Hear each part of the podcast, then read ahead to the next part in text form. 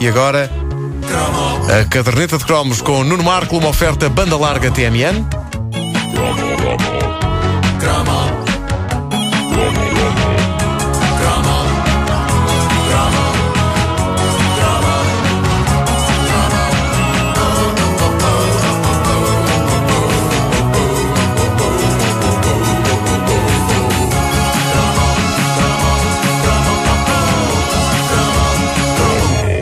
um assunto que ficou por abordar da semana Pascal, por eu não ter estado cá, que remete para as Páscoas da nossa infância, que é o momento marcante em que vimos pela primeira vez o filme Jesus de Nazaré.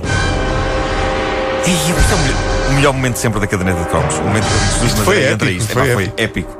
Absolutamente épico. Uh, na verdade, isto era uma obra tão extensa que teve de ser partida em vários episódios para transmissão na TV. Mas eu lembro-me de Jesus de Nazaré estar em exibição no Cinema São Jorge, em Lisboa, no tempo em que o São Jorge ainda tinha os cartazes gigantescos dos filmes pintados à mão. Uhum. Tal como- sala tal como o. Condes. E, e uma única E o sala. Condes também, exatamente. E o Império também E- tinha. E eu lembro-me que às vezes os atores na versão pintada ah, estavam tão parecidos como os atores reais, como uma cadeira é parecida com um penico. Mas isso, mas isso não interessava, porque eu tenho genuinamente saudades da mística do cartaz gigante a ocupar a fachada do cinema.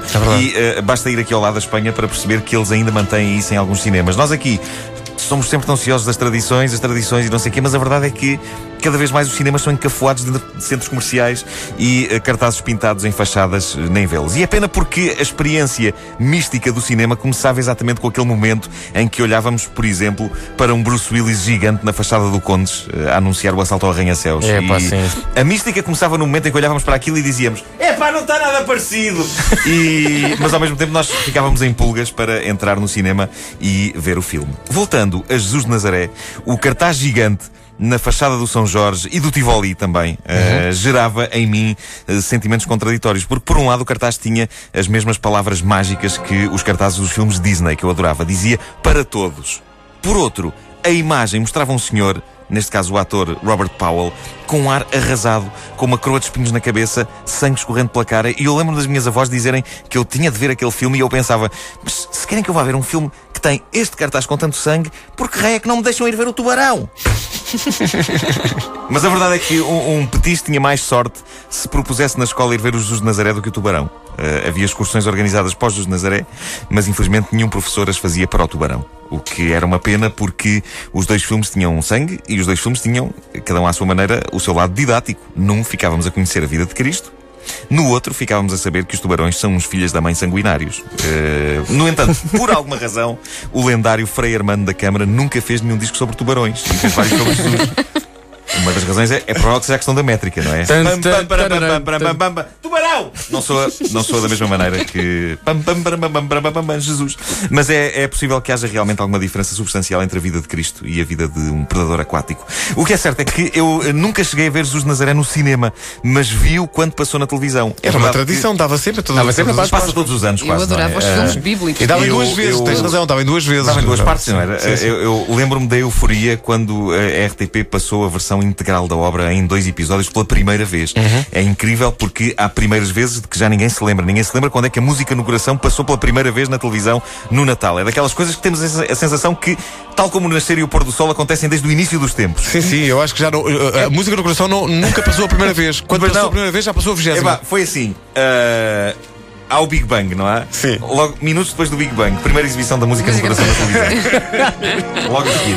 Já, o, já o, o Jesus de Nazaré, eu lembro-me quando a RTP o ofereceu pela primeira vez numa, na- em duas eh, sessões, no- nos, serão, nos eh, serões pascais, já não me lembro em que ano. Na lutação Mas- esgotada. É verdade, as famílias todas reunidas em frente ao ecrã para ver o monumental épico de Franco Zeffirelli. Foi um acontecimento só superado em impacto pelo dia em que passou o filme O Monstro da, da Lagoa Negra em 3D. É, pá, de sim. falaremos amanhã, eh, devo dizer-vos. Eh, E de facto, era, puxadote para um petis perceber toda a sequência do Calvário e da, crucificação, da crucifixação.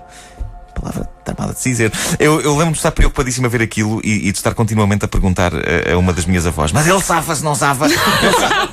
Eu- Eu sabia de toda a história da ressurreição, mas pela primeira vez eu estava a ver o que ele tinha passado, aquilo que me era contado Cristo tinha passado. E aquilo era eh, bastante aflitivo, não é? Eh, não tanto como vários anos depois no filme A Paixão de Cristo. Eh, Aí eu acho- sim é eu acho que o- visualmente o Cristo, violento. o Cristo do Mel Gibson de certeza que chama menino ao Cristo do Franco Zé Pirelli. sim, É verdade. A sequência do Calvário no filme A Paixão de Cristo faz com que esse momento do Jesus de Nazaré pareça um passeio, uma ida ao Colombo. É uma ida ao Colombo. Bom, mas, mas quando eu vi Jesus de Nazaré pela primeira vez, teria para aí 9 ou 10 anos eh, e tudo para mim, nessa altura, era banda desenhada ou filmes de aventuras. Por isso, nós, miúdos, olhávamos para a vida de Jesus de uma maneira muito própria, muito peculiar. Escusado será dizer que Jesus de Nazaré era o grande tema de conversa na escola no regresso das férias da Páscoa. Eu lembro-me de falarmos sobre Jesus Cristo como se falássemos do Homem-Aranha. Eu acredito que frases como Viste os poderes que ele tinha? tenham sido proferidas sobre Jesus de Nazaré. E, inclusivamente, lembro-me de debater com um colega meu sobre quem ganharia num combate entre Jesus Cristo e o surfista prateado. O debate foi inconclusivo. De certeza que não foi numa aula de religião moral. Eh, Não senão foi, não, não foi, não foi, não foi. Foi um debate inconclusivo, embora às tantas eh, tivéssemos pendido fortemente para a, a vitória do surfista prateado, porque a nossa tese é que se Jesus de Nazaré tinha, mesmo assim tantos poderes, tinha conseguido escapar da cruz. E Essa é então- uma velha questão Pois teológica, é, de resto. na volta ele só conseguia transformar água em vinho e multiplicar pães, o que são poderes formidáveis que qualquer um de nós adoraria ter. Não desdenhar caminhar sobre a água. Caminhar sobre a água também, numa situação daquelas, não lhe servia de muito. Não é? Eu tinha medo de uma cena desse filme. Eu era, como tu, de resto, muito miúdo para, para ver isso. Uh, e quando dava o Jesus de Nazaré, havia aquela cena em que o anjo anuncia a São José que Maria vai conceber sem pecado e para ele não a abandonar. Uh, e quando era essa cena, Eu, eu, não me lembro dessa cena. eu tinha medo. Eu tinha, eu Porque tinha o anjo medo. era assim estranho. Era uma, Não, era, era uma- não, uma aparecia, uma luz aparecia uma noite. luz que entrava pela janela assim à noite, Ah. a luz do luar. E uma voz que dizia, eu tinha, eu tinha muito medo, eu tinha medo disso.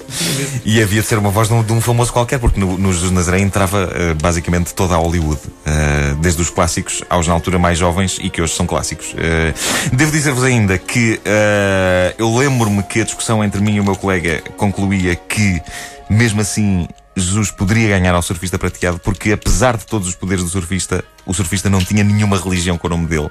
E Cristo sim. E isso claramente punha a Isso vantagem. desequilibrava, punha a vantagem do lado de Jesus. Isso é coisa para ganhar muito qualquer discussão. É verdade. Uh, Jesus não, não, havia o surfismo, não era? O surfismo era uma coisa. Vou pensar nisso. Uh, Jesus de Nazaré fez-nos uh, ainda acreditar que era possível caminhar sobre as águas. Uh, muitos de nós tentámos fazer isso em poças d'água. Quando chovia, imaginávamos que a poça era na verdade um lago profundíssimo e ficávamos com os sapatos e as calças numa lástima e depois ouvíamos ali das nossas mães. E era uma coisa que não acontecia com Cristo. Mas Cristo também não tinha, não não tinha galochas, sequer. Pois não, não tinha colibris. Estamos a é a misturar, grande- é a estamos a grande misturar frase. Jesus Cristo e as galochas colibri. É, ver- é a grande frase. Está desta bem. manhã. Sei lá, há pouco Jesus disse Cristo não que- tinha galochas Já há pouco disse que Jesus ia ao Colombo, não era? Mas também Jesus vai ao Colombo porque o Estádio da Luz é mesmo ali ao lado. Claro, claro, que sim, claro que sim. Esta música é arrebatadora. Isto é do Maurice Jarre, o mítico. Que é também, a música também é de um famoso. É, é de um famoso. Não tem nada a ver com Jean-Michel. É o pai É o dele. pai. É o pai. É, Claro. O Maurice Jarre é o pai do Jean-Michel Jarre.